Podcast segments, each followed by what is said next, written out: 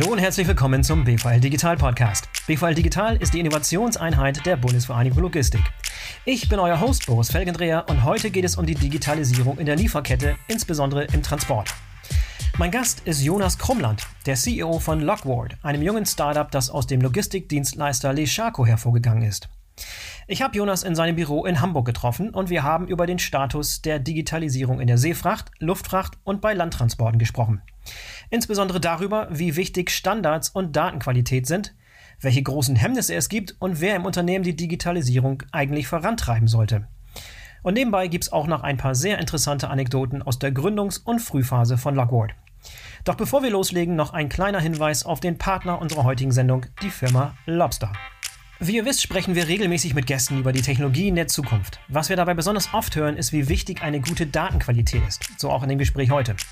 Egal ob Robotic Process Automation oder Künstliche Intelligenz, Machine Learning oder Automatisierung, das alles sind Themen, für die man saubere IT-Schnittstellen zwischen allen Systemen braucht. Und das kann ziemlich komplex und herausfordernd sein. Deshalb auch der Hinweis auf unseren heutigen Partner. Lobster gehört auf dem Gebiet der smarten IT-Schnittstellen zu den absoluten Technologie-Leadern und unterstützt Unternehmen seit Jahren erfolgreich bei der Verknüpfung ihrer Systeme. Dabei schafft Lobster nicht nur Transparenz in der Lieferkette, sondern eine Digitalisierung und Automatisierung weiterer Geschäftsprozesse, praktisch für alle Bereiche moderner Unternehmen. Die Kunden profitieren so unmittelbar durch eine bessere und einfachere Verfolgung von Lieferungen und Aufträgen, durch geringere Kosten und einen geringeren Zeitaufwand durch niedrigere Fehlerquoten aufgrund der Standardisierung und darüber hinaus bietet Lobster skalierbare Lösungen, die mit den Bedürfnissen der Kunden und des Marktes mitwachsen. Und das alles ohne zu programmieren. BVL Digital veranstaltet übrigens zwei Webinare zu diesem Thema, jeweils im September, bei denen wir reale Beispiele aus Produktion und Logistik zeigen. Mit dem Gutscheincode Podcast könnt ihr euch jetzt exklusiv kostenfrei für diese Webinare anmelden. Also jetzt auf bvl.digital.de-webinare gehen und kostenfrei bei beiden Events dabei sein. So, und jetzt kommt Jonas Krumland von Logwood. Jonas, herzlich willkommen im BVL Digital Podcast. Schön, dass du dabei bist. Ja, danke, dass ich überhaupt dabei sein darf. Hervorragend. Wir sind hier in Hamburg, in der Innenstadt, euer mhm. Büro. Mhm. Wir sitzen uns gegenüber mit gehörigem Abstand. Ja. Jonas, vielleicht stellst du dich ganz kurz vor, bevor wir ins Thema einsteigen. Ja, ähm, also gerne, aber ich befürchte, dass mein CV und mein Lebenslauf so im Vergleich zu deinen anderen äh, Gästen relativ äh, langweilig, weil eindimensional ist. Ich äh, kann nämlich nichts anderes als Logistik, so äh, stelle ich mich meistens vor. Aha. Also ich äh, habe jetzt meine bisherigen zehn Jahre äh, im Berufsleben komplett in der Logistik verbracht. Mhm. Ähm, habe irgendwo mal mit einem dualen Studium angefangen, ähm, habe wirklich vom Gabelstapler aus, also ist kein Spaß, ich habe tatsächlich noch einen ja, Gabelstaplerführerschein, cool. ja, cool. habe auch viel kaputt gefahren im Warehouse früher. Gehört dazu, ja. ja ähm, also vom Gabelstapler über äh, eine klassische Speditionslaufbahn, ähm, Vertrieb, Business Development irgendwo geendet äh, im, im Bereich Digital. Mhm. War bei uns Geendet ist der falsche Ausdruck, aber. Ja, genau. genau, geht noch weiter zum Glück. Ja. Ähm, also bei unserem heutigen Investor Leschaco war ich, äh, war ich in meiner letzten Position dort, ähm, global für die digitale Transformation verantwortlich. Und irgendwann dachte ich, das ist auch eine schöne Idee, so ein Corporate Venture zu gründen. Ja. Und das machen wir jetzt seit zwei Jahren. Ja, sehr cool. Und wenn du da zuständig warst für das Thema digitale Transformation, dann bist du ja in diesem Thema im Feld heute genau richtig unterwegs. Hervorragend. ja, sag vielleicht noch ein paar kurze Sachen zu Logward, ähm, bevor wir bestimmt im Gespräch hin und wieder nochmal ja. drauf eingehen, aber vielleicht eine kurze, kurze Vorstellung vorweg. Also Logward ist ein sehr junges äh, Corporate Venture der Leschaco-Gruppe. Ähm, wir bieten eine Cloud-Plattform an, auf der wir wir nennen das Supply Chain Management as a Service, mhm. veranstalten. Ähm, Supply Chain Management as a Service bedeutet für uns, dass wir ähm, dem Kunden und dem Nutzer die Möglichkeit geben, ganzheitlich seine Supply Chain zu steuern. Das heißt, wenn ein Kunde, und das sind bei uns große BCOs, also Firmen, die große Transportvolumina um die Welt transportieren, ähm, die können bei uns von Zollabwicklung über Order Management, über Transport Management, Freight Rate Management, Allocation Management, GPS-Tracking quasi in, in Form eines Control Towers alles das machen, was so zum Supply Chain Management dazugehört. Mhm. Das heißt, in anderen Worten, ihr helft Unternehmen, die vielleicht noch nicht ganz digital unterwegs sind, die noch ein bisschen auf der analogen Schiene fahren, in die digitale Welt einzutauchen, beziehungsweise sich da, da besser aufzustellen. So kann man das sagen. Unsere Kunden ja. sind natürlich alle ganz fortschrittlich, was das angeht. Na klar, ja. ja. Sonst wären sie nicht bei euch. Genau. Sehr gut. Ja, so kann man das sagen. Ja. Okay, um ins Thema einzusteigen, ähm, digitale Transformation, Logistik und Supply Chain. Mhm. Wo stehen wir momentan? Du sagst, du bist seit 10, Jahr, 10 12 Jahren dabei. Mhm. Du hast es so wirklich die, die Anfänge der, mhm. der richtigen, wirklichen, ernstzunehmenden Digitalisierung so miter, miterlebt und miterkannt und, und gesehen. Was ist deine Einschätzung momentan? Wo sind wir im, im Bereich Logistik Supply Chain? Wie weit ist die Digitalisierung da schon? Also wir haben natürlich eine unglaublich große Bandbreite, die wir uns da anschauen, wenn wir Logistik sagen. Ähm, ja. Und ähm, ich, ich bin ja, ich bin für die Hörer vielleicht ein ganz großer Fan von Boris Podcast, äh, deswegen habe ich so. Nee, mein Podcast, alle, BVL Digital, okay, ich bin okay. hier nur der, der ja, Moderator. Aber du, ja der, aber du bist ja einer der äh, treibenden Erfolgsfaktoren in der Gleichung. ähm, und ähm, ich glaube, ich habe so fast alle Episoden gehört und äh, es gibt so einige, die haben da schon ganz, ganz äh, valide Dinge gesagt. Also ähm, Frank Dreke hatte zum Beispiel in einer Episode gesagt, ähm, dass ihn so ein bisschen der Narrativ stört, dass Logistik rückständig wäre. Ja, ja. Ähm, und da hat er natürlich auch absolut recht mit, wenn ich mir anschaue, was in den Themen Robotics, Drohnen, ähm, Kommissionierung im Warehouse oder so äh, schon alles möglich ist. Ähm, das ist schon, das ist schon wirklich State of the Art, würde ich behaupten. Mhm. Ähm, also wenn ich mir in den Bereich wenn ich in den Bereich gehe, wo ich sehr autark unterwegs bin, wo ich ähm, nicht zu viele unterschiedliche Stakeholder habe, dann glaube ich, äh, brauchst du die Logistik absolut nicht verstecken. Mhm. Ähm, wenn ich mir aber anschaue, ähm, was so im Bereich Transport und Shipping los ist, da sind wir natürlich noch sehr, sehr häufig im Bereich Excel und Papier unterwegs. Mhm. Jetzt ist die letzten äh, vier, fünf, sechs Jahre sehr viel Venture Capital reingekommen, was der Branche meiner Meinung nach extrem gut tut, mhm. weil du dann auf einmal Druck und einen unbefangenen Blick von außen ähm, hast, der der Branche sehr lange gefehlt hat. Also wir haben mhm. da natürlich leuchtende Beispiele wie Flexport oder in Deutschland äh, mit Forto. Ähm, Unternehmen, die jetzt reinkommen. Äh, UK bringt Zen Cargo mit. Mhm. Also es gibt schon sehr. Sender ist ein gutes Beispiel. Genau, ja. sehr, genau, ja. stimmt. Ähm, sehr, sehr, sehr, sehr vielversprechende und tolle Ansätze, die jetzt von draußen reinkommen. Und ich glaube, das, das hilft der Branche als als Ganzes äh, ungemein. Was man natürlich nie vergessen darf, meiner Meinung nach, sind die Vorreiter, was äh, Digital im Transport angeht, nach wie vor Kühne, Kühne Nagel und Maersk. Mhm. Ähm, also die, die in Anführungsstrichen alten Player, die es verstanden haben, mit der Zeit zu gehen. Mhm.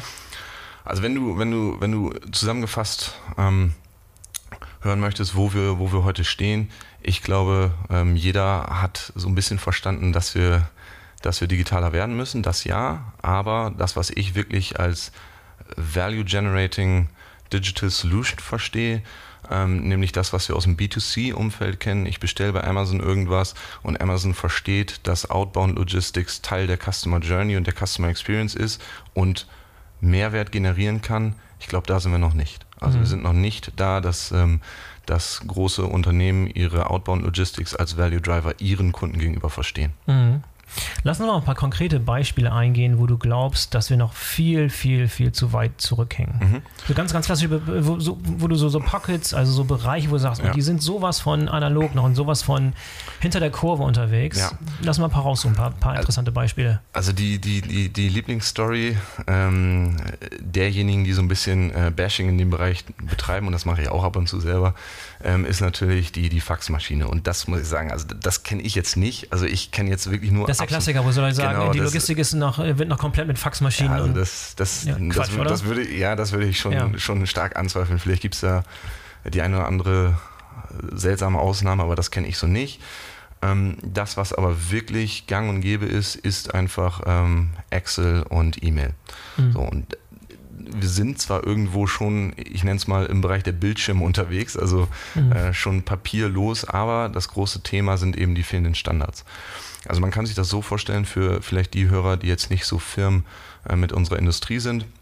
Wenn ich als äh, großes Unternehmen, was äh, mehrere hunderttausend ähm, Transporte pro Jahr weltweit ähm, verantwortet, ähm, wenn ich da unterwegs bin, dann, dann führe ich normalerweise Ausschreibungen durch für Transport Preise. Mhm. So, das nennen wir Freight Rates, was dabei rauskommt.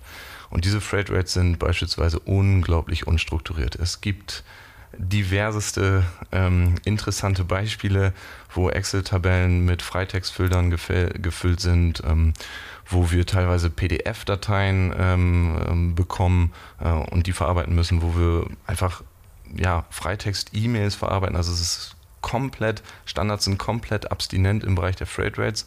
Mhm.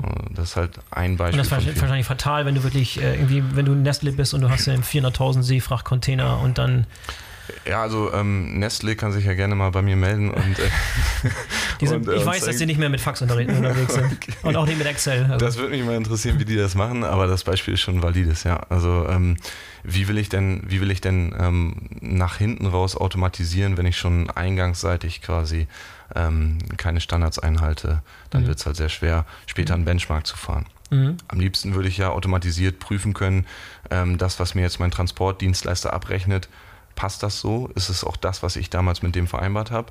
Das kann ich aber nur schwer machen, wenn ich vorher mit dem eine Vereinbarung auf dem Bierdeckel getroffen habe. Mhm. Okay, das war jetzt, ähm, gilt das über alle Transportmodi hinweg ist, oder es gibt Bereiche, wo es besonders eklatant ist? Also die Luftfracht ist da ähm, der Seefracht deutlich voraus, meiner Meinung mhm. nach. Da gibt es äh, viel, viel, viel besser gelebte Standards, ähm, Seefracht und Overland. Ähm, oder auch wenn ich mir so Tankcontainer ähm, anschaue, das ist schon wilder Westen. Mhm. Woran liegt das? Ich meine, das die, die ja, großen Frage. Unterschiede? Gute Frage. Also ähm, in der Luftfahrt gibt es einfach äh, einen Ratenstandard, ja. ähm, an den sich ja. alle halten. So, und äh, warum es den äh, in anderen Transportbereichen nicht gibt, ist äh, eine interessante Frage, die ich leider mhm. nicht beantworten kann. Ich kann höchstens Vermutungen anstellen. Ähm, wir haben halt äh, sehr viele ähm, Legacy-Systeme ähm, bei den Carriern. Also ich kann mir nur vorstellen, dass äh, das Carrier A äh, seine Raten intern anders verwaltet als, als Carrier B. Ähm, die Systeme sind, sind über Jahre und Jahrzehnte gewachsen und wahrscheinlich ist es, äh, fällt es derzeit äh, den Carrier nicht so wirklich leicht, da gemeinsam voranzugehen und einen gemeinsamen Standard zu entwickeln. Also es gibt die äh, Digital Container Shipping Association, ähm, die gerade das versucht ähm, anzugehen. Finde ich natürlich einen super Ansatz, wo die Carrier an, an einen Tisch geholt werden, ähm, um ein gemeinsames Alignment zu finden, aber bisher gab es das so noch nicht. Ja, weil das Problem ist ja jetzt schon nicht seit gestern bekannt, sondern ja, seit einer längeren Zeit. Ja. Du, hast, du hast die Hoffnung nicht aufgegeben, dass sich irgendwann mal so ein Standard etabliert? Ich habe einen gewissen, äh, eine gewisse Grundskepsis, aber äh, bleibe positiv. Ja, und wenn sich das jetzt nicht, äh, nicht lösen würde, das heißt, wenn es keine, keine Standards gibt, gibt es eine Art und Weise, das Ganze anders zu lösen? Ähm, ja, so wie es heute läuft. Und das ist natürlich, das darf man bei der ganzen Diskussion ja nicht vergessen. Es gibt ja auch gute Gründe dafür, warum ähm, die Digitalisierung ähm, oder auch die Entwicklung von Standards teilweise aktiv gebremst wird. Weil das, was äh, den, äh, den großen BCOs heute der Dorn im Auge ist, ist gleichzeitig die Daseinsberechtigung für ganz viele kleine Spediteure. Ähm, also es gibt sehr viele ähm, Player in diesem gesamten Ökosystem, die einfach von der Intransparenz leben. Mhm. Äh, und da habe ich mhm. natürlich auch ein gewisses Eigeninteresse daran, diese Intransparenz möglichst lange beizubehalten. Mhm. Ähm, weil immer da, wo viel Müll entsteht, braucht es auch Leute, die den Müll aufräumen. Und das schafft heute noch Arbeitsplätze. Ja, interessante, provokative Sichtweise. ja. ja. ja. Also, ja. es, also es, ist, es ist tatsächlich so. Ähm, also wenn ich, wenn ich mir heute anschaue, was sind so, für mich ist immer, was sind die drei, ähm, was sind die drei großen Themen, die ein Spediteur heute an, an Mehrwert generiert? Also A ist es natürlich die Expertise, die ist nicht wegzudiskutieren. Mhm. Ähm, die brauche ich auch heute noch, auch im 21. Jahrhundert, auch wenn ähm, viele Großkonzerne, die äh, oder viele große BCOs ähm, schon viele Themenbereiche selber mit, eigenem, mit eigener Expertise auf, der, auf deren eigener Payroll abdecken könnten, braucht es immer noch äh, Nischenwissen der, der Spediteure. Das ist das Punkt eins. So, aber die beiden nächsten Punkte, die haben dann meiner Meinung nach nichts mehr mit, äh, mit dem ureigenen Speditionsthema zu tun. Weil der zweite Punkt ist, Spediteure sind heute auch Banken. Die mhm. ähm, sind sehr, sehr ähm, wertsteigernd für BCOs im, im Thema Cash Management, äh, Cash, Cash Management unterwegs. Ähm, weil eben ähm, diverse kleine äh, Rechnungen kleinerer Transportträger aggregiert werden und in Form einer Sammelgutschrift äh, an, den, an den Kunden abgerechnet werden. Also spielen Spediteure auch Finanzdienstleister Schrägstrich Bank.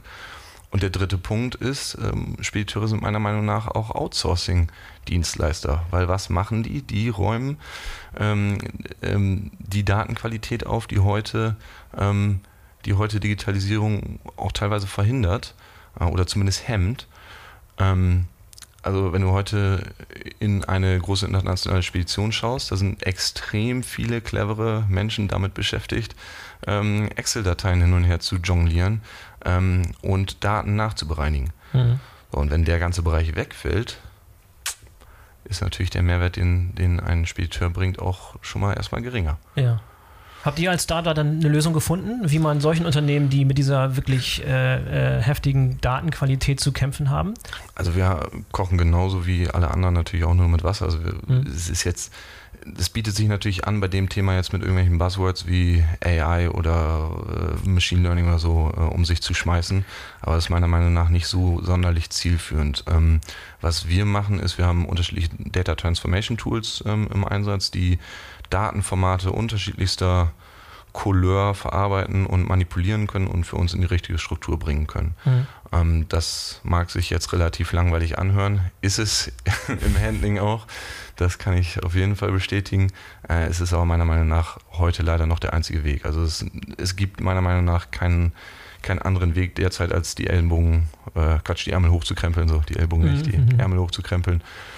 Und ähm, ja, und sich die Finger schmutzig zu machen. Ja. Gib mal so, so ein anfassbares Beispiel. Lass mal einen Containertransport zum Beispiel nehmen. Ja.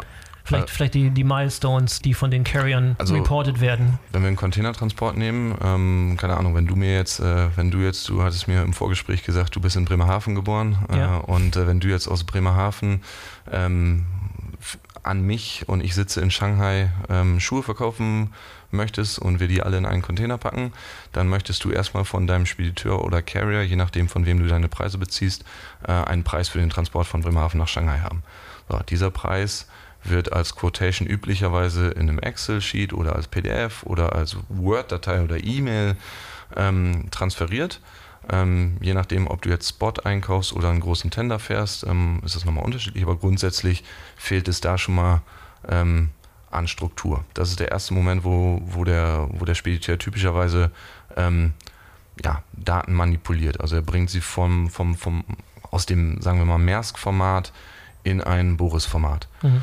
So, dann geht's, dann geht's weiter, dann, dann platzierst du eine Buchung ähm, bei deinen Dienstleistern und erwartest äh, gegen diese Buchung erstmal Buchungsbestätigungen. Die kommen dann meistens zu spät oder auch in, äh, auch in seltsamen Formaten. Heute läuft das meistens über eine EDI-Schnittstelle, mhm. ähm, wo drin stehen sollte, wo kriege ich denn beispielsweise meinen Leercontainer her. Also ich muss ein, ein, ein Leerabnahmedepot angeben, ich muss ein Closing angeben. So, und diese Felder fehlen in vielen Fällen schon mal oder stehen in irgendwelchen Freitextfeldern in der elektronischen Nachricht. Mhm. Das ist dann der nächste Punkt, wo, wo irgendwer ähm, aufräumen muss. Und entlang des eigentlichen Transportes erwartest du dann auch Meilenstein-Feedback. Also zum Beispiel, der Container wurde jetzt im Leerdepot abgenommen oder der Container wurde in Bremerhaven dann angeliefert, also Gate in Port of Loading. Ähm, Schiff ist abgefahren. Wenn es ein Transshipment gibt, dann würdest du auch gerne darüber informiert werden. Und wenn der Container in Shanghai angekommen ist und den Hafen verlässt, möchtest du auch jeweils zwei Meilensteine zurückgemeldet bekommen. Und die die Quote dieser Rückmeldung liegt derzeit so über die Industrie hinweg bei unter 40 Prozent. Mhm. Also auch, auch entlang der eigentlichen Transportkette hast du ähm, einen, extrem, einen extremen Bedarf an Nacharbeit und Datenpflege. Mhm. Und am Ende gibt es noch eine Rechnung, die ist auch nur in jedem zweiten Fall korrekt. Also wir haben eine, äh, wir mhm. haben eine äh, also Fehlerquote bei Invoices von, von ungefähr 50 Prozent. Auch da muss nachgearbeitet werden. Das heißt, du hast entlang des kompletten Transportes, ob es jetzt die Exekutive ist oder der administrative Teil vorher, ähm, überall den Bedarf nach ähm, Aufräumarbeiten, was Daten und Informationen angeht. Mhm. Ein gutes Beispiel. Gibt es noch andere Beispiele, die dir einfallen, wo das so ähnlich eklatant ist? Ähm, ja, ähm, durch, also nicht nur, aber auch durch die Corona-Krise ist jetzt gerade im Seefrachtbereich, äh, glaube ich, ein historisches Maß an Blank Sailings ähm, in, in 2020 einge, eingetreten für die Hörer, die nicht wissen, was ein Blank Sailing ist. Ähm, ganz kurz. Ähm, es gibt Fälle, in denen der Seefrachtcarrier, also die Reederei sagt, ähm, ich setze jetzt mal eine Abfahrt in einer bestimmten Woche aus. Ich nehme ein Schiff aus dem mhm. Dienst, um A, natürlich äh, Betriebskosten zu sparen und B, auch die Kapazität künstlich zu verknappen und äh, die äh, Frachtpreise zu sichern.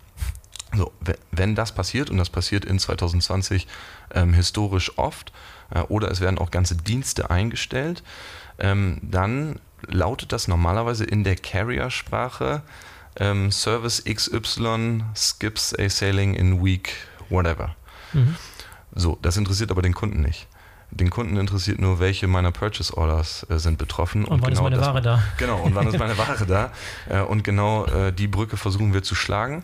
Ähm, das heißt, wir übersetzen quasi, ähm, wenn Service ABC ausfällt, welche Purchase Orders des Kunden sind dann betroffen. Das hört sich super einfach an, ist aber gar nicht so trivial, weil die Service-Namen, also A muss ich ja erstmal wissen, welche Services bietet ein Carrier an. Hm. Da muss ich B wissen, welche Häfen läuft er auf diesem, auf diesem Service an. Das nennt man dann Port Rotation.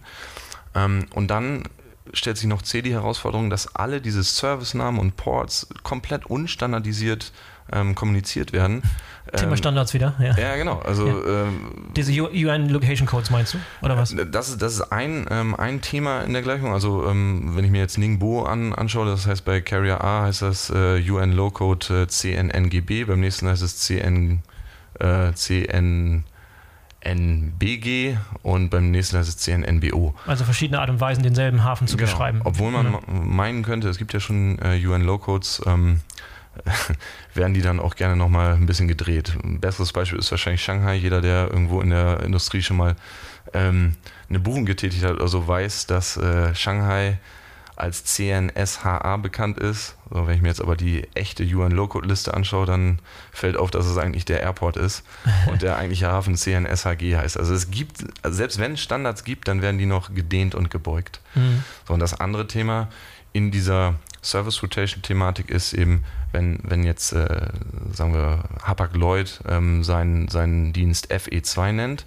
dann ist das die Abkürzung für Far, Far East Europe, glaube ich. Ähm, und äh, der eine Beteiligte in unserem Transport nennt das dann auch Far East Europe und der andere nennt es FE2. Also müssen wir, es gibt ja bei Eigennamen grundsätzlich erstmal wenig Möglichkeiten zu standardisieren.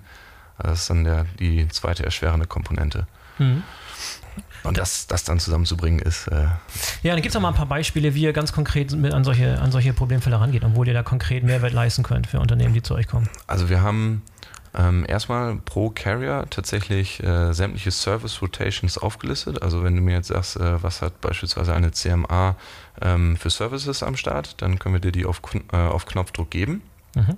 Dann gehen wir einen Schritt weiter und wissen auch, welche Häfen bedient denn CMA auf diesem Service String und auch in welcher Reihenfolge und mit welchen Lead Times. Ähm, und wenn wir dann Buchungen, also Buchungsreports rein. Ganz kurz einhaken, wenn du Lead Time sagst, historische Lead Times oder wie? wie, wie äh, äh, versprochene vom Carrier. Versprochene, versprochene. Okay. Verstanden, alles klar. Versprochene mit einem Lächeln, weil ähm, ja, was versprochen wird und was dann am Ende Realität ist, das ist nicht immer. Okay, also ich frage deshalb, weil es gibt Tools, die irgendwie versuchen, über eine AI-Funktion zum haben, Beispiel zu ermitteln, was genau, die wirklichen. Genau, okay, haben, haben ja. wir auch, aber das ist, das ist dann, das ist dann der, der, also ein weiterer Schritt. Also erstmal nehmen wir das, was der Carrier verspricht, mhm. und am Ende sagen wir dann so, äh, das nennen wir dann Predictive ETA. Ja. Ähm, da gibt es auch mehrere Firmen, die, die sowas anbieten. Ähm, das ist dann tatsächlich, wie du schon sagst, auf historischen Daten. Ähm, basierend eine Einschätzung, wann das Schiff wirklich eintrifft. Mhm. Aber erstmal gehen wir hin und sagen, wir haben eine Service Rotations, äh, wir, wir, haben eine Service Rotation, da steht die Hafenabfolge drin mit den vom, mit den vom Carrier versprochenen Lead Times. Ähm, und das ist erstmal unsere Stammdatenbasis. Und wenn wir dann Buchungsreports vom, vom Kunden reinbekommen, ähm, der zum Beispiel sagt, ich habe hier äh, drei, drei Spediteure eingesetzt, Kühne Nagel, Schenker und DHL und das haben die für mich in dieser Woche gebucht. Dann kriegen wir typischerweise eine Excel-Tabelle, ähm, wo drin steht äh, Bremerhaven, Shanghai mit Maersk, äh, 33 Tage Transit Time. Dann können wir anhand unserer Datenbasis automatisiert zuweisen, auf, auf welchem Service wurde das denn jetzt gebucht. Mhm. Und das ist eben die Hochzeit quasi zwischen, äh, zwischen Transport Order oder Shipment und ähm, Stammdatensatz auf unserer Seite, äh, auf, auf unserer Seite, sodass wir dann übersetzen können und sagen, wenn Hapag Lloyd jetzt sagt, auf dem FE2 wird jetzt eine Abfahrt ausgesetzt, dann wissen wir sofort, aha, welche Purchase Orders sind denn vom Kunden betroffen. Mhm. Das heißt, wir können so ein Exception Management machen, ne? Okay, genau. okay, ja. Was wir noch damit machen können, ist, ähm, und das, das ist wahrscheinlich überraschend für diejenigen, äh, für diejenigen, die jetzt nicht täglich in der Industrie unterwegs sind, ähm, oftmals äh, wissen unsere Kunden gar nicht genau, wo denn deren Buchungen platziert werden. Also die gehen am Jahresanfang hin und fahren eine große Ausschreibung, mhm. laden sämtliche Dienstleister entlang der, ja, entlang der äh, Transportkette ein, Preise abzugeben. Dann gibt es so ein ein Tenderergebnis nennen wir das. Also dann gibt es eine große Vereinbarung über Preise und in diesem Tenderergebnis ist normalerweise auch ein, eine Allocation, ein, quasi ein, ein Verhältnis angegeben. Ich gebe jetzt, äh, jetzt haben wir so oft Hapag Lloyd als Beispiel benutzt, ich gebe jetzt Maersk ja. äh, 70% meines Volumens auf einer bestimmten Trade Lane und MSC 30% So, das hat irgendwo mal eine strategische Einkaufsabteilung entschieden. Was dann aber im, im Laufe des Jahres tatsächlich gebucht wird, das ist manchmal was ganz anderes. Und das, äh, das kontrollieren wir auch mit diesem Allocation Management. Damit wir dem Kunden sagen können, pass mal auf, du hast damals gesagt 70% Maersk, 30% MSC, deine äh, Transport Manager buchen aber 50-50 oder vielleicht noch irgendwie so ein paar Ausnahmen, äh, weiß ich nicht, bei Evergreen. Ähm, äh, sprich mal mit denen. Ja. Ja, wenn du, äh, äh, Jonas, wenn du das so, so beschreibst, ich meine, ich, ich, wir haben uns im Vorfeld ein bisschen ausgetauscht, ich habe ein bisschen Historie in diesem, in diesem mhm. gesamten Feld, das heißt, ich mhm. kenne mich hier besonders gut aus. Wenn ich, wenn ich mir so anhöre, was du so berichtest, dann klingt das so sehr, sehr stark erinnernd an, an Lösungen, die schon seit vielen Jahren ja. im Markt sind. Gucke ich mir Infonexus an, ehemals ja. GT Nexus, gucke ich mir äh, E2 Open an, ja. gucke ich mir Axit an äh, und so weiter und so fort. Also, ähm, was, was ist anders? Was ist neu? Was ist innovativ? Was ist jetzt der neue Clou an der Sache? Also grundsätzlich ähm, glaube ich, es wäre wär jetzt vermessen von uns zu sagen, dass wir, dass wir die Einzigen sind, die, äh, die eine bestimmte Sache in einem bestimmten Feld könnten. Also es wird immer so ähm, viele Firmen geben, die, die sehr, sehr coole und sehr, sehr wertgenerierende Lösungen den, den Kunden anbieten und das ist bei uns kein, kein Unterschied. Also es wird auch, ähm, es gibt immer ein, zwei ähm, befreundete Marktbegleiter, die was sehr ähnliches machen. Mhm. Ähm, wo wir uns dann ähm, schon versuchen zu unterscheiden, ist tatsächlich im Detail in der, in der Datenqualität selber. Mhm. Also wir versuchen, und da haben wir tatsächlich schon die eine oder andere Erfahrung mit, äh, mit einigen der Marktbegleiter gemacht. Ähm, wenn ich mir, wenn ich mir jetzt zum Beispiel Schedules anschaue, ne, also wie, wie, wie viele äh, Abfahrten habe ich eigentlich bei mir im System und die brauche ich ja, um die Dinge abdecken zu können, die ich vorhin beschrieben habe, also ein Allocation Management, ähm, dann haben wir schon sehr schockierende Zahlen da. Also wir haben mal so einen kleinen Test gefahren bei uns, haben einen, einen großen Tender eines Kunden ähm, durchs System geschossen ähm, mit ca. 50.000 Port Pairs, komplett um die Welt, über die Welt verteilt. Ähm, und diese 50.000 Port Pairs waren mit unter 60% Schedule-Abdeckung ähm, ja, gecovert. Sorry für den Anglizismus. Ähm, du hältst dich ganz gut. Das, so, so. Ja, das, äh, und und das, das, ist natürlich, ähm, das ist natürlich schockierend. Und da ist natürlich unsere, da ist die Möglichkeit für uns, dass wir da Mehrwert generieren ähm, weil wir natürlich sagen können, hey, das, das, diese Probleme lösen wir für euch.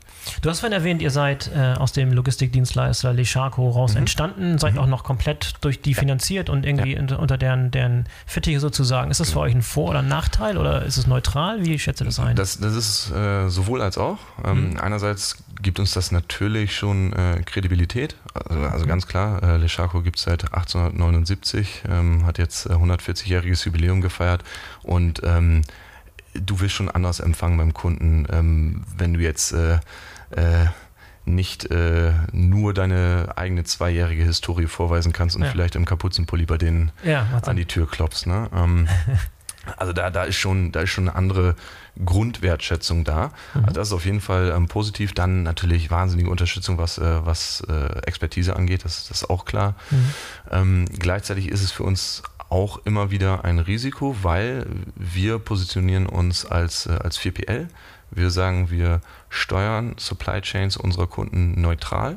Unabhängig vom Logistikdienstleister. Genau, unabhängig mhm. vom Logistikdienstleister. Das heißt, wenn der Kunde jetzt sagt, ähm, mein Supply Chain Design fußt auf Kühn und Nagel, Schenker, Siva ähm, und DHL, dann ist das für uns überhaupt kein Problem. Dann, äh, dann arbeiten wir mit, äh, mit den Spediteuren zusammen. Mhm. Und wenn der Kunde sagt, äh, ich bin äh, ich bin happy mit Lechak und BDP zum Beispiel, ähm, dann ist uns das genauso gleich wie das erste Beispiel. So, das müssen wir aber auch ähm, glaubhaft rüberbringen und äh, was natürlich immer wieder ähm, legitimerweise vom Kunden kritisch hinterfragt wird, ist, wie neutral seid ihr denn wirklich? Weil der Kunde möchte natürlich verhindern, ähm, dass wir Informationen, die wir als 4PL zwangsläufig erlangen, an unsere Mutterfirma Lechaco, die in 3PL-Funktionen unterwegs ist, mhm. weiterleiten, was natürlich äh, nicht passieren darf. Mhm. Ähm, von daher ist es so ein bisschen, es gibt uns sicherlich ein, ein, Standing, was wir ohne, ohne diesen Background nicht hätten. Gleichzeitig müssen wir auch aufpassen, dass wir uns, äh, dass wir uns authentisch abgrenzen. Mhm. Und beschreib doch mal die bisherige Reise so. Du sagst du zwei, Jahr, zwei Jahre am Start. Ihr seid jetzt wie viel? 50 Leute? Pi mal Ja. Daumen. Erzähl mal so ein bisschen ein paar, Genau. ein paar Eckdaten nochmal ganz kurz. Ja, also typische, typisches äh, Startup-Chaos, würde ich sagen. Also ähm, wir haben, also ich habe selber äh, nie vorher etwas in dieser Größenordnung gegründet. Ähm, deswegen sind wir, äh, sind wir sehr, ich sag mal, pragmatisch losgelaufen, ähm, haben gesagt, ja, wir wollen das machen. Also wir in dem Fall, ähm, das ist der, der Konstantin Konrad, ähm, heute Chief, Digi äh, Chief Digital Officer bei Leschaco. Ähm, wir hatten in 2018 gemeinsam entschieden, dass wir so ein Corporate Venture gründen wollen Mhm. und haben uns dann überlegt, was brauchen wir denn? Wir brauchen erstmal eine ganze Reihe sehr, sehr smarter ähm, Techies in Anführungsstrichen, was überhaupt nicht despektierlich gemeint ist. Im Gegenteil, die Techies, die heute bei uns sind, wenn ich mit denen im Gespräch bin, dann fühle ich mich jedes Mal wie der dümmste Mensch im Raum. Also das sind schon So echt muss es sein, ja, so, CEO. genau, genau. ähm, so, und davon brauchten wir eine ganze Menge.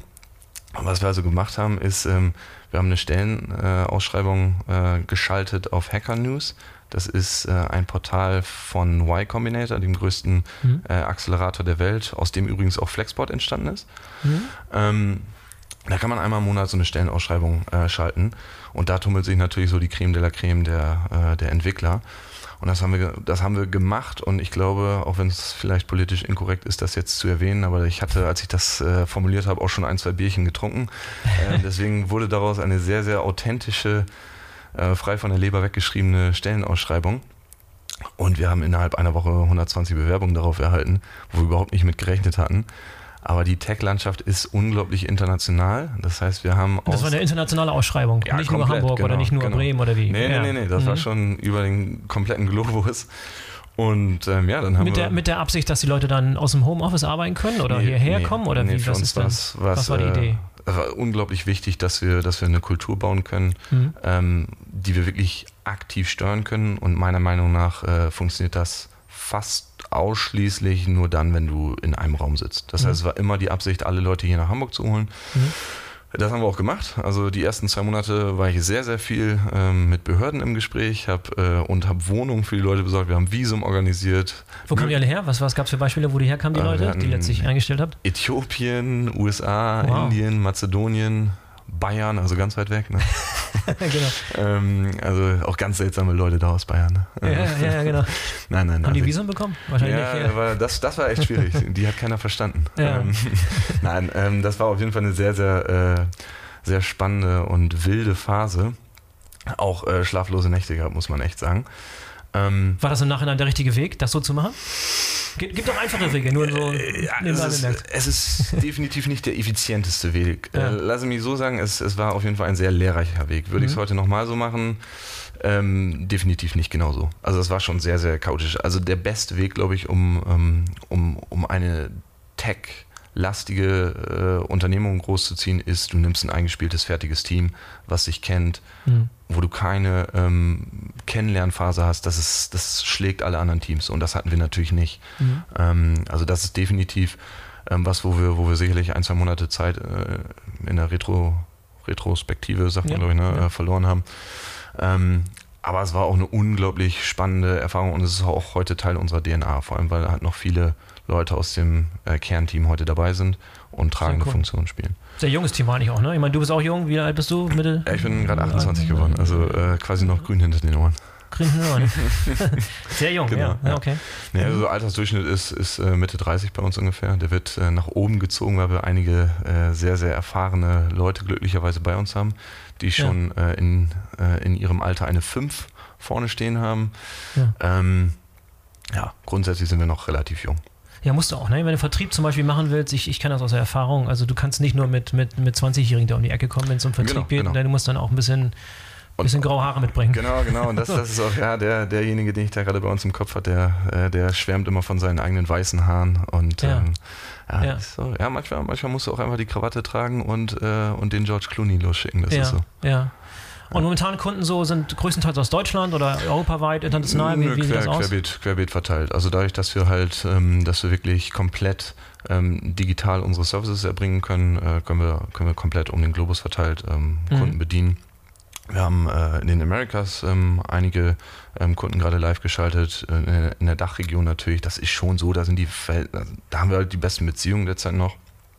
Ähm, wir haben jetzt auch keinen dedizierten Salesmenschen in den Americas oder in, in, den, in, in der Asia-Region sitzen. Das heißt, wir steuern alles aus Deutschland heraus und dann ist es natürlich naheliegend, dass in der Dachregion schon das Gros der Kundschaft sitzt, aber wir haben auch in, in Asien und in Amerikas Kunden. Mhm. Welche Branchen sind besonders attraktiv für euch? Ähm, Beziehungsweise umgekehrt, welche Branchen sollten euch, sollten sich auf jeden Fall mal eure Lösung anschauen? ähm, ja, immer da, wo viel Excel ist, äh, da glaube ich, können, können, wir den, können wir den größten Mehrwert ähm, bieten. Also was, was bei uns nicht so sonderlich glücklich wird, ist, der, ist das gesamte FBA-Segment. Also wenn ich jetzt so meine zehn Container als Amazon ähm, Marketplace-Anbieter ähm, im Jahr um die Welt verschiffe. Da, da gibt es einfach bessere Angebote als uns. Das muss man, muss man fairerweise sagen für uns. Äh, für unsere da könnt ihr zu Flexport gehen, ne? oder? Zum Beispiel, genau. Also mhm. gibt es, ähm, ja. wie gesagt, das mit, mit Forto, mit, mit Flexport sind da sehr, sehr, sehr ähm, darf ich das so sagen, sexy Unternehmen unterwegs, Auf jeden ähm, Fall, ja.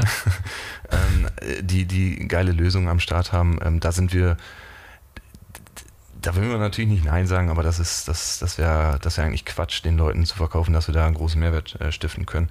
Ähm, bei uns wird es eigentlich interessant, so ab 3.000, 4.000, 5.000 äh, Shipments im Jahr.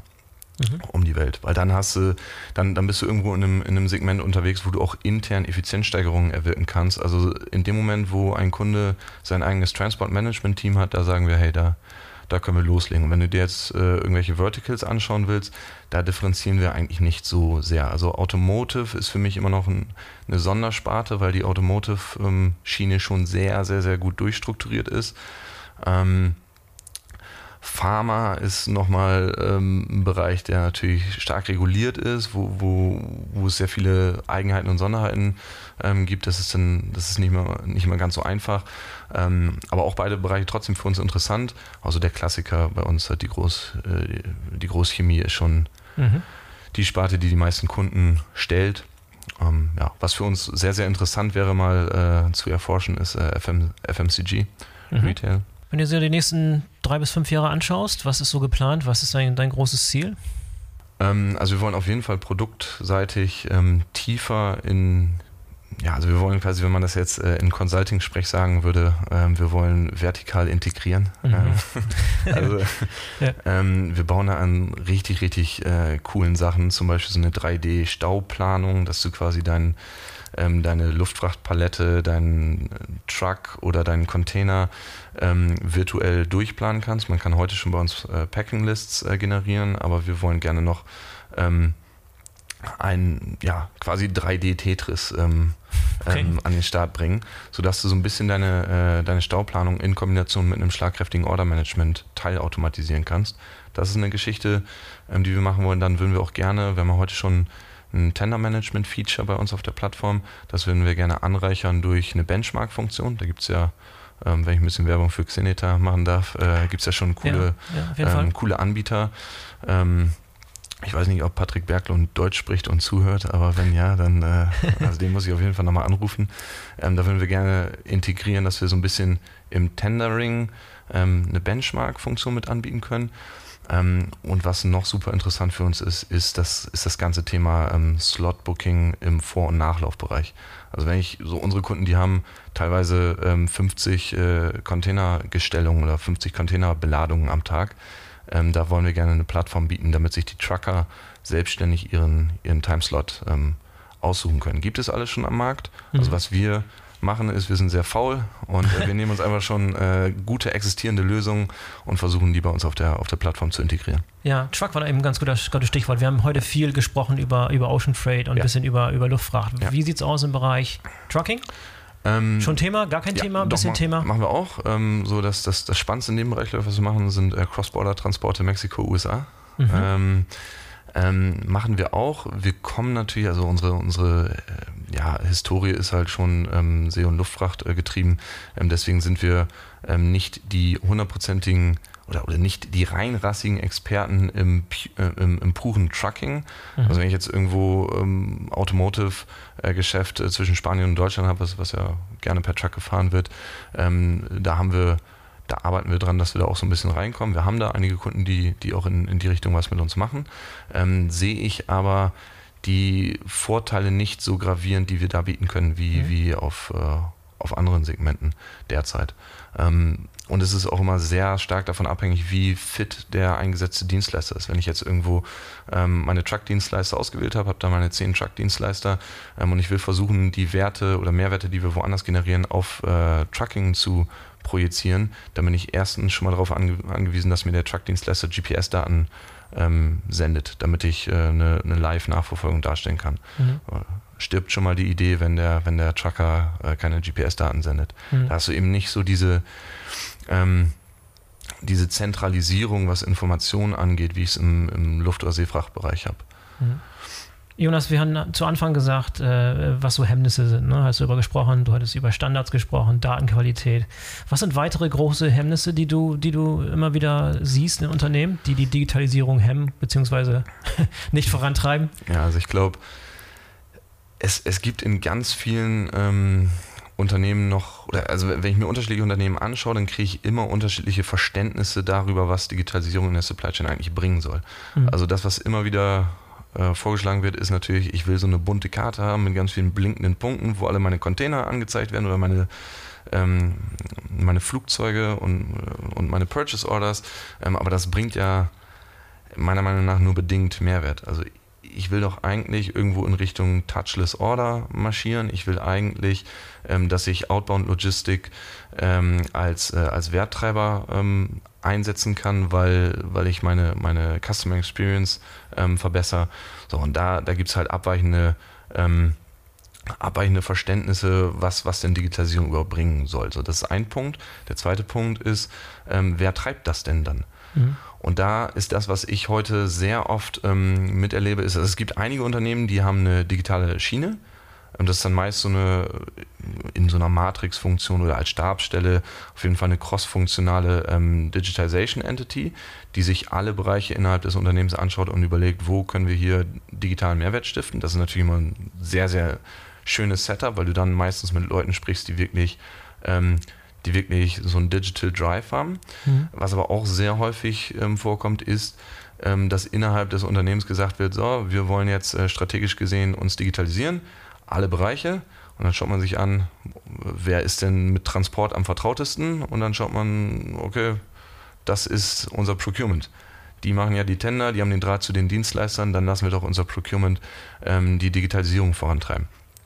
Und jetzt kenne ich wahnsinnig viele super charmante, charismatische, smarte und clevere Einkäufer, die ich alle unglaublich gern habe, ähm, die aber auch meistens ähm, eine Bonusvereinbarung in ihrem Vertrag haben, die auf Kosteneinsparung fußt.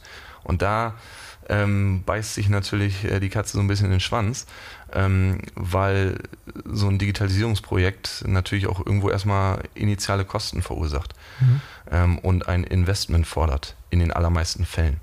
Und was ich so die letzten Jahre über gesehen habe, ist, äh, da wird irgendwo strategisch vom Unternehmen vorgegeben, wir wollen unsere, unsere Supply Chain ein bisschen digitaler machen. Das geben wir mal ans Procurement. Das Procurement sagt, alles klar, Dankeschön. Jetzt habe ich Aufgabe Nummer 124 auf meinem Tisch und gleichzeitig soll ich Kosten einsparen. Was machen wir also? Wir geben, wir geben die Verantwortung weiter an unseren Spediteur, der sowieso schon Leute rumlaufen hat, die alle eine 80-Stunden-Woche haben und äh, quasi unter der Last schon richtig ächzt. Ähm, und so kommen dann natürlich oft irgendwo halbgare Lösungen raus. Ne? Mhm. wenn ich, wenn ich keine, wenn ich kein wirkliches Commitment ähm, abgebe ähm, als BCO, was A, ähm, Zielsetzungen für Digitalisierung angeht und B, was auch Ownership angeht, mhm. Ähm, dann kommen halt oft so, ja, zwischen Tür und Angel zusammengeschusterte Lösungen raus und dann, mhm. dann entstehen eben diese Ergebnisse, dass der, dass der Dienstleister ganz stolz sagt, wir haben eure bunte blinkende Karte zusammengebaut und der Kunde aber sagt, ja, beeindruckt mich jetzt irgendwie nicht so wirklich. So what, ja. Genau, mhm. genau. Mhm. So, also es fehlt da meiner Meinung nach so ein bisschen am ganzheitlichen Ansatz und am ganz, ganz eindeutigen Commitment, äh, dass man sich seine zwei, drei Partner in der Logistik sucht und mit denen auch äh, digital nach vorne geht. Sehr gut. Jonas, schönes Schlusswort. Ähm, vielen Dank für das Gespräch heute. Ich äh, hat, mir, hat, mir, hat mir sehr gefallen. Vielleicht schauen wir in, in ein paar Jahren nochmal gemeinsam, wo ihr, wo ihr steht, wie weit ihr gekommen seid. Das große Ziele, tolles Team. Ja. Ich wünsche euch viel, viel Glück für die, für die Zukunft. Dankeschön, ganz vielen Dank. So, das war die BVL Digital Podcast Episode mit Jonas Krumland von Logward. Ihr habt gehört, wie wichtig eine gute Datenqualität ist und deshalb würde ich mich freuen, wenn ihr euch nochmal Lobster, den Partner unserer heutigen Sendung, anschaut. Denn einer der Erfolgsfaktoren für gute Datenqualität sind saubere IT-Schnittstellen. Und auf dem Gebiet ist Lobster absoluter Experte. Am besten ihr geht mal auf www.lobster-world.com und macht euch dort schlau. Oder ihr nutzt den Gutscheincode Podcast und meldet euch kostenfrei für eins der beiden BVL Digital Webinare im September zu diesem Thema an. Das erste Webinar mit dem Titel Smarte Datenintegration, wie Sie Ihre Daten nutzbar machen, wird am 10. September 2020 gesendet. Und das zweite Webinar mit dem Titel Moderne Prozesse, wie Sie Prozess- und IT-Inseln zusammenbringen, findet am 24. September 2020 statt. Ich hoffe, ihr seid dabei. In diesem Sinne, bis zum nächsten Mal, euer Boris Felgendreher.